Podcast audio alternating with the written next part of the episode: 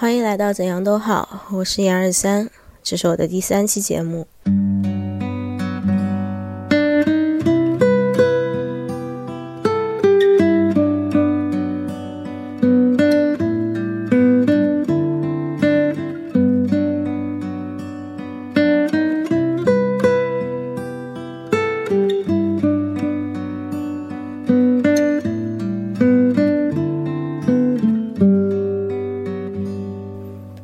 期节目想跟大家聊一聊长期出差教会我的三件事。嗯，我不知道大家有没有反思过自己跟周围物品的关系。有些人可能是属于嗯很极简的类型，周围自己的物品很少。那有些人可能是属于他有一些收纳的这些想法的，那他可能。周围的物品就会很多，嗯，不管怎么样，每个人最好的方式，让他最舒服的方式，应该能是能找到一个平衡，是当下的这些物体能让他觉得满足的这样的一个状态。那么这期节目我就想聊一聊关于自己和物品的这些状态。那这些状态呢，以及我自己的反思，是由于长期出差这个大环境所带来的。嗯，因为我自己本身的工作是咨询顾问，咨询顾问的话，就是很多会涉及到到客户现场办公这样的情况。那我的项目周期时间都比较长，一般都是半年以上。嗯，少很少有的项目是是几个月的，所以我大概出差的最长时间就是半年，甚至快一年这样子。中途的话也不是不会回家，就是中途可能会周六周日。会 fly back 回家一次，这样总体来讲是在外面长期出差的，嗯，那我也挺感谢这样的一个工作，这样的一种方式，让我去重新反思我跟我周围物品的关系，嗯，那么我总结了有三点，出差教会我的第一件事情就是精简物品，那这个事情是怎么发生的呢？每次当我出差的时候。嗯，如果说我这周决定我想要回家，那我我需要 fly back，就需要去酒店退房。那这时候我就要需要收拾自己所有的行李。如果随着 fly back 次数越来越多，我会又觉得收拾收拾自己的行李是一件还蛮耗费时间和精力的事情。因为每次收拾行李的时候，我的房间物品会特别多，那我收拾需要很长一段时间。每当我回来的时候，我再把它拆开，再放到正确的位置，又需要很长一段时间。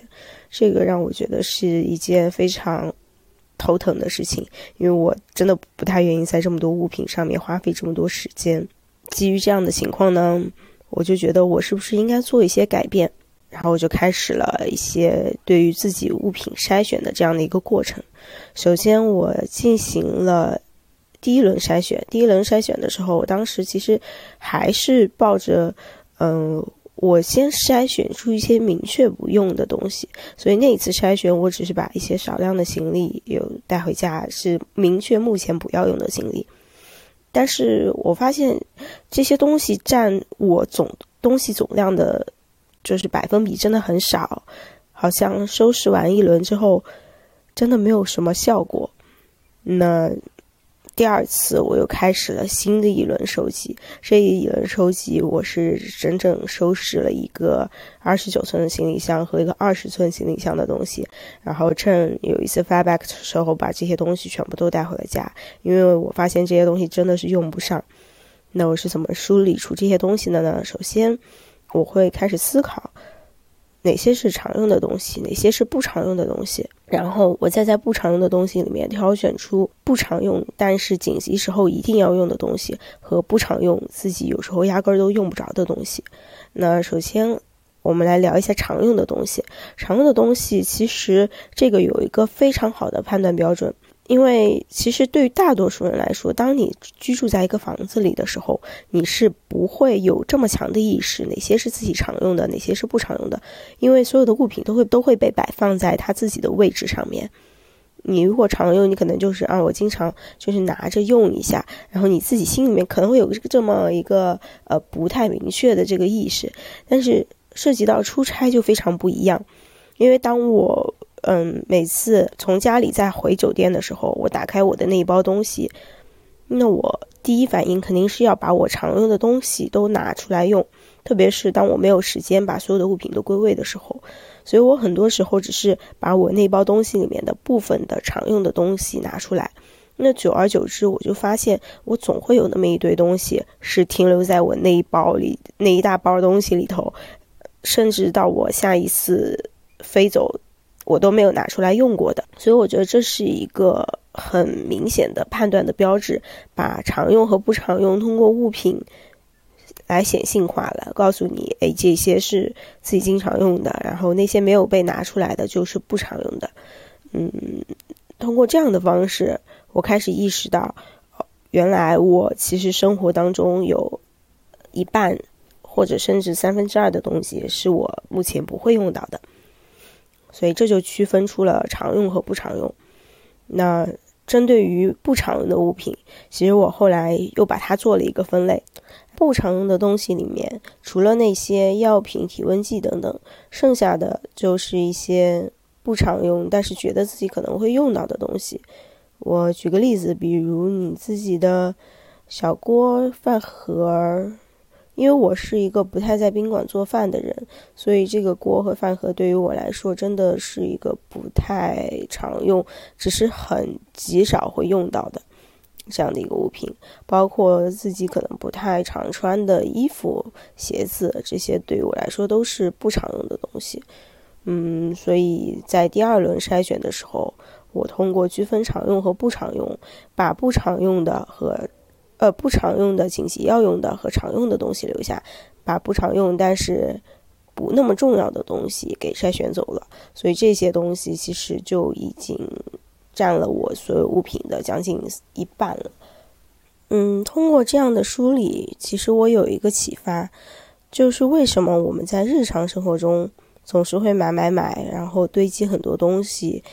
最后家里好像变成了一个物品的垃圾场，所有的东西都只是摆在那里，变得越来越多。有一些可能并不能用上，就是因为我们自己没有一个显性化的过程。假如说有这么一种方式，你愿意尝试的话，就是把你某一个区域的东西先全都收起来，收起来之后呢，需要用到哪个，你就先把它拿出来，然后久而久之，你会发现那堆东西里面总有一些东西是你。一直都不会拿出来，也用不上的，那那些东西对于当下的你来说，可能就不是这么必要。所以通过这样的一个显性化的方式，我觉得是能帮助自己看清哪些是你当前真正需要的，哪些是你用不上的，哪些是你曾经经常用，现在却用不上的。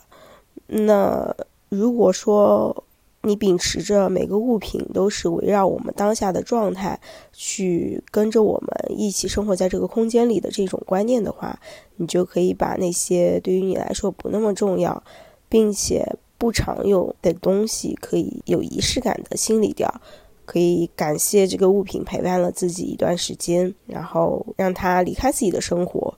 去开启这个物品的下一段旅程。我觉得这个或许是一种。精简自己周围物品的一种方式，那这就是出差带给我的第一个启示。第二个我想聊的方面是精简衣物，因为我觉得衣服它对于所有来说，不光是有个人的属性，就是你自己穿的这个衣服，它是属于你个人物品的一个部分，它也具有社交属性，因为我们在工作场合，在其他的社交场合，我们需要通过衣服来去表达自己对这个场合的重视，进而能很好的融入其他的社交场合。那么基于此，就衣服占据我们生活当中很大的一部分。那其实我就想从一个女生的视角去看一看，当前如何可以找到适合自己的衣物。首先，我的第一个观念是，其实不是所有的衣服款式都要有的，因为对我们大多数人来说，大多数平凡的人并非仙女来说，呃，所有人的身材都是非常不一样的。那有些人可能腿细腰粗，有些人可能腰细腿粗，有些人可能就是平胸，有些人可能胸部就比较丰满。那其实适合每个人的衣服也是不一样的。那但是呢，现在有很多社交媒体，很多电商，那他们当下就会推出一些当季比较时尚的衣服，告诉你啊，你买了这件衣服就可以紧跟潮流，嗯，你需要去瘦成什么什么样才能穿上这件衣服，然后穿上你就非常非常好看。其实这些东西我理解都是带有消费主义陷阱的一些宣传，然后让大家去买一些看似符合当下，但是不适不适合自己的身材的这样的一些衣服。那如果说你自己对于自己的身材或者对自己没有，首先先没有一个认可，并且对自己不那么自信的话，你就会受到这些误导，就会觉得哦，我需要去改变自己，去 fitting 这件衣服，然后这样子我才是一个好看的，是一个被认可的女孩。嗯，但是其实我觉得不是这样子的，嗯。我觉得衣服对于每个人来说都是适合的，就是最好的，不一定说当下的款式你一定要拥有。当然，如果说当下时时髦流行的东西和你的风格正好一致，其实你赶一赶时髦也是无可厚非。嗯，最重要的是你所有的衣服的款式风格是要建立在你对自己的认知的基础上的。是结合你对于自己身材的了解，你对于自己的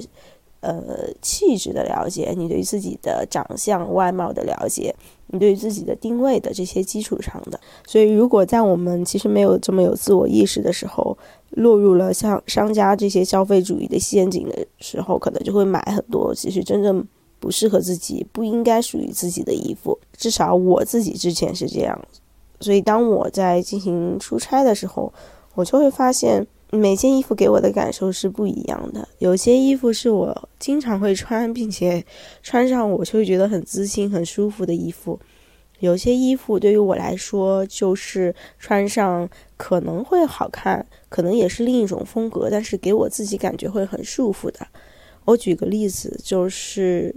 丝袜这件事儿，就是每个人对于丝袜的感觉不一样。嗯，因为刚刚才过去冬天。所以很多女生可能会在冬天选择那种光腿神器。其实我自己之前也有买过，就是尽量去选一条跟自己的肤色看起来就很像的那种连裤袜，然后里面有绒的，并不会显得很假。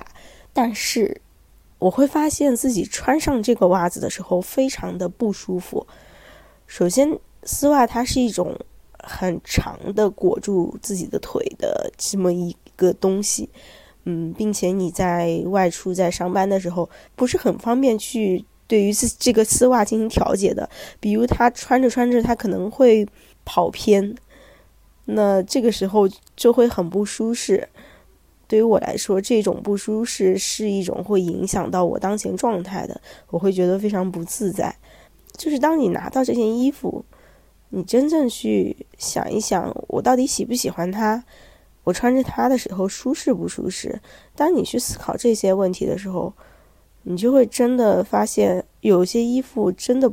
只是为了满足自己的一些欲望，或者是想让自己成为自己曾经看到照片里的那种样子，而不是真正自己适合的衣服。那基于这种的衣服，我我的观念是我现在是不会保留。从今往后，我自己是不会再穿光腿神器的，因为我觉得那种衣服可能有些人会觉得很好看，但对于我来说，真的是一种超级超级超级累赘的衣服。它会让我穿上的时候整个人很不自在，包括过膝靴也是，对于我来说真的是很不舒服的存在。它会让我在。任何场合都会有一种被束缚的感觉。嗯，这就是关于衣服款式。我觉得其实不是所有的衣服款式都要有，你只要找到自己适合的就可以。嗯，第二个就是，我觉得衣服也不是越多越好。也许有很多人会很崇拜那些穿搭博主，他们满满衣柜的衣服，有个自己超大的衣柜，然后有很多可以选择的衣物。嗯，但其实对于我来说，我觉得大多数人的工作，可能真的不需要这么多衣服。那些穿搭博主他们有这么多衣服，我可以理解；或者是说很多明星他们有很多衣服，我觉得可以理解的原因就在于，因为他们的工作需要，他们需要他们有展示不同的面，然后去穿各种时尚的衣服，去为各种品牌代言等等。但其实不是所有人都是这样子的。对于我们大多数人来说，只是一个打工人，拿着自己应该有的薪水，然后去过让自己觉得舒服的生活。那么基于此，无论是从你的物品收纳来说，还是从自己的经济来说，对于大多数人可能都是一个负担，因为没有人，没有所有的人的钱都是这么轻易挣的。如果你把自己的很多一部分钱投入到那些花里胡哨的衣服上面，但是这些衣服对于你来说穿着的频率又不是这么高，甚至可能不是这么适合你的话，我觉得这是一个非常不经济的选择。至少对于目前的我而言，我是不会再投入太多的钱，投入到买更多款式的，嗯。不论是适合自己还是不是适合自己的衣服上面，因为当前的衣服至少从它的新旧程度和我对于它的喜爱程度，以及我穿着的频率来说，已经能够满足我目前的现状了。所以从衣服对待衣服的观念，我也在想，其实我们想要更多的衣服，也是自己欲望的一个投射。如果自己没有这么多欲望，其实就不会想要到要去购买更多的衣服。就只会觉得我满足于当下，当下这些衣服让我穿着感觉已经很好了，那我就没有必要去再去买更多的衣服，再去羡慕别人有的款式而自己没有的款式。所以，好像关于衣服的这些，最终回到的还是当下，当下你自己去享受当下的状态，这个才是最重要的。这个也是我从一段时间的冥想当中所获得的一些。对于生活的启发吧。嗯，还有第三个我关于衣服的概念，就是其实，嗯，有一些其实已经很旧了的衣服，是需要扔掉，让它参与到这个回收品的循环当中，让他发挥他自己的剩余价值。然后对于你来说，应该购置新的衣物。那其实这个背后大致的观念就是，让你周围的物品它是有活力的，能够围绕着你的生活，给你带来一些活力，给你带来这种舒适感的。比如我自己一开始出差的时候，我会带很多衣服，那么。这很多衣服里面，首先我会筛选掉我自己不常穿的款式，也就是我们常说的第一点。因为对于工作场合，不是所有的款式都适合。那筛选掉所有的款式之后呢，我会进行第二步，就是我不再购买更多款式的衣服，因为我从一开始的觉得衣服越多越好，到后来意识到其实我不需要这么多的衣服，那会停止购入，就减少输入的这个环节。那接下来我想说的关于。输出的这个环节，是你要不断的去报废你自自己的一些可能现在来说有一些相对来说过旧的衣服，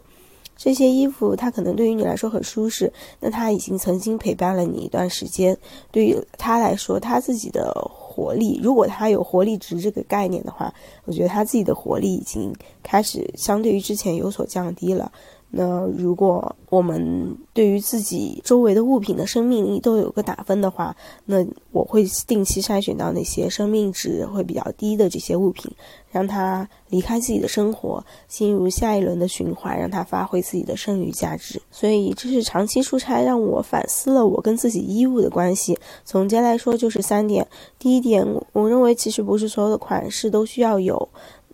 第二点，是在购入的时候。减少自己购物的欲望，不是说自己的衣服越多越好，也不是说看到好看了的就需要去买。其实，与其这样，不如花更多的时间和精力，把自己的金钱投入在更有价值的事情身上。嗯，第三点就是，当如果衣物它真的很旧了，你可以让它退出你自己的生活，让它进入下一轮循环，而把那些生命力比较高的衣物留在自己的身边，让它给自己的生活带来一些更多的幸福感。出差带给我的第三个感悟是要学会正视自己的皮肤状况。怎么叫正视呢？其实这个又跟现在的消费有关。当我们现在很多女生遇到皮肤问题的时候，第一的反应肯定是我的当前的护肤品不能满足我现在皮肤状况，所以我需要去购买更多的护肤品，去买一些比如说祛痘、抗炎等功能型的护肤品。但实际，我认为这不是一个解决皮肤状况问题的良好的思路。当我开始出差之后，我发现其实自己的皮肤是跟周围环境有着密切关系的。比如我作为一个南方人，在北京这样比较干燥的城市，皮肤就会频繁出现状况，并且一直都好不了。但是只要回到了南方，自己的皮肤又可以恢复了正常，甚至到越湿润的地方，皮肤的状态会越好。那对于我来说，其实，在北方的时候，你说我要去多买护肤品吗？我去买那些东西，对于我来说，真的一点用都没有。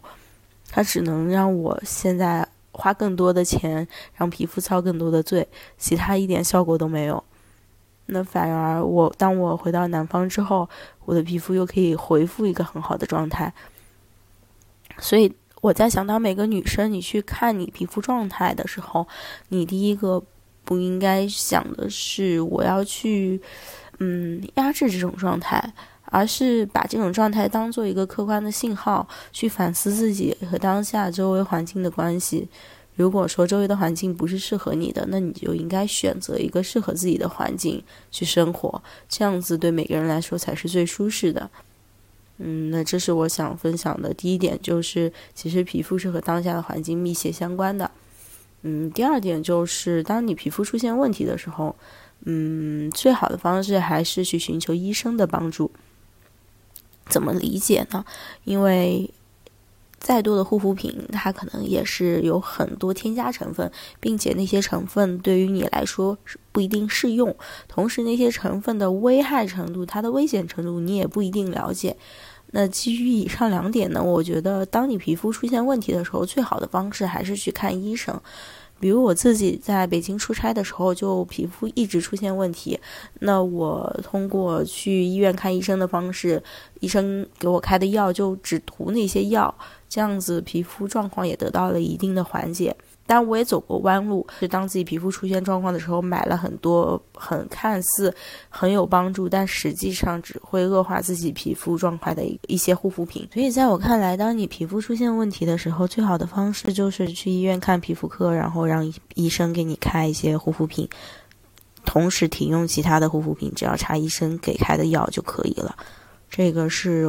最直接、简单并且省钱的方式。还想聊的一点是，现在网上有一种说法叫“用最贵的护肤品熬最晚的夜”。嗯，对于这个说法，我觉得还是保持一个不太认可的态度。嗯，因为对于不同职业的人来说，他的皮肤状况的要求真的不一样。比如有一些经常要上镜的明星，或者是需要去拍杂志的那些演员，或者是那些模特等等。那他们是需要去保持很好的皮肤状态，因为人家就是靠这个吃饭的。对于大多数人来说，对于我们普通打工人来说，皮肤状态当然很重要。它并不直接跟你的工资挂钩，不跟你的绩效挂钩。不是说你皮肤状态越好，你就能拿更高的工资。所以在大多数人看来，用最贵的护肤品熬最晚的夜这种说法，不是这么适用的。因为你根本都不太需要这些东西，那为什么这句话会打动很多人呢？我猜想，可能一个原因是因为大家都有点会害怕衰老，因为熬夜会让人衰老。那青春永远是大家都喜欢的，因为有皮肤紧有紧致的皮肤，有满满的胶原蛋白，对于每个人来说都是非常有吸引力的。随着我们大多数女生的年龄增加，我们的收入增高，我们可能倾向于去买更贵的护肤品，因为我们觉得自己在工作当中耗费了这么多时间和精力，应该得到有相应的补偿。那我们就会去买更更多的更贵的护肤品，去满足自己的这个抗衰老，不论是抗衰老的需要还是心理的需要，我觉得这都是可以被理解的。只是如果你理性来看的话，嗯。首先，衰老这件事情是每个人都会有的，不是说你买了护肤品之后你就可以不衰老了。那既然这件事情是每个人都会面对的问题，那我们何不就坦然去面对它，而不是在想自己，哎呀，自己呃会变老，那我一定要买护肤品去抵抗自己的衰老，这是第一点。第二点就是，其实每个人的皮肤衰老的部位是不同的，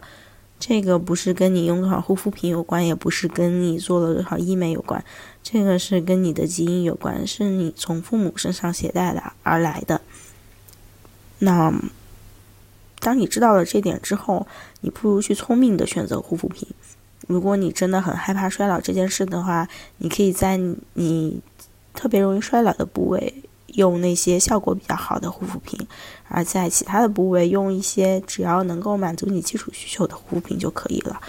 嗯，我感觉其实，嗯，贵妇护肤护肤品它是有一定的功效，但你不一定所有的部位都需要用到贵妇护肤品。当然，你如果你很有钱的话，那当然随便怎么买。对于大多数人来说，不一定是这样子的。所以，如果聪明的去选择适合自己的护肤品，也是一件很重要的事情。那以上就是关于出差、关于自己的皮肤状况我得到的一些感悟。以上这些呢，就是由于出差让自己开始反思自己和物品的关系。那希望听了此期播客的你也能够加入我，能够去反思当下的自己的状态，以及自己和周围物品的关系。不妨从现在就可以开始行动。我相信，对于每个人来说，最舒服的状态一定是享受当下，能够和当下的物品达成和解。希望你们都可以做到这样。这次想分享的歌来自苏宇阳的《十一种孤独》。我觉得他是一个非常独特的歌手，他的歌可能不一定有这么欢快的节奏，但是他总能走进人的内心，去写出人心底最真实、最温暖的那个地方，所以希望你也可以被这首歌温暖。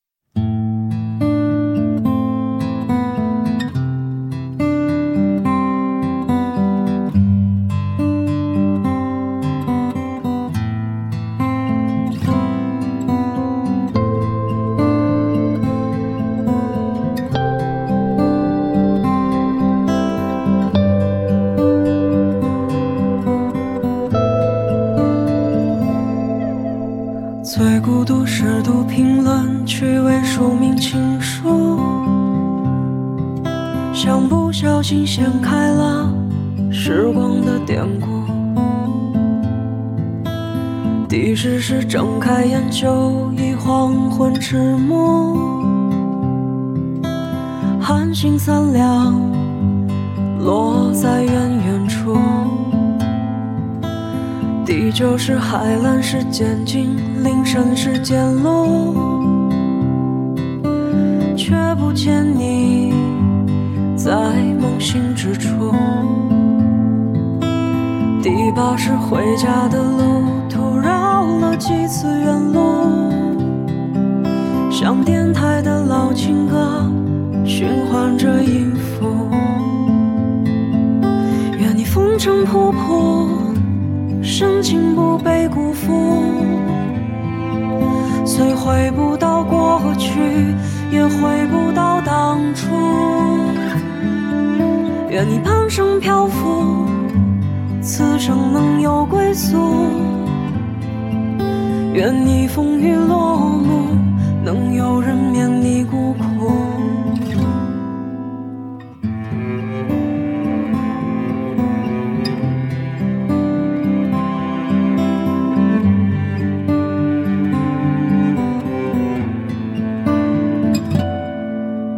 第七是看一场一群人的演出，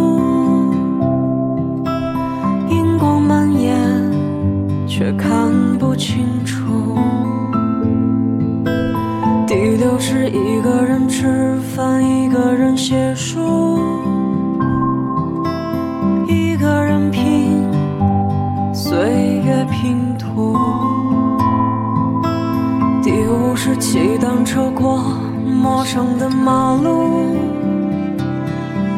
在拥挤的人海中踌第四是给空白的纸上画上五线谱，每一行都好像是世界的遗嘱。愿你风尘仆仆，深情不被辜负。虽回不到过去，也回不到当初。愿你半生漂浮，此生能有归宿。愿你风雨落幕，能有人免你孤苦。愿你风尘仆仆，深情不被辜负。虽回不到过去，也回不到当初。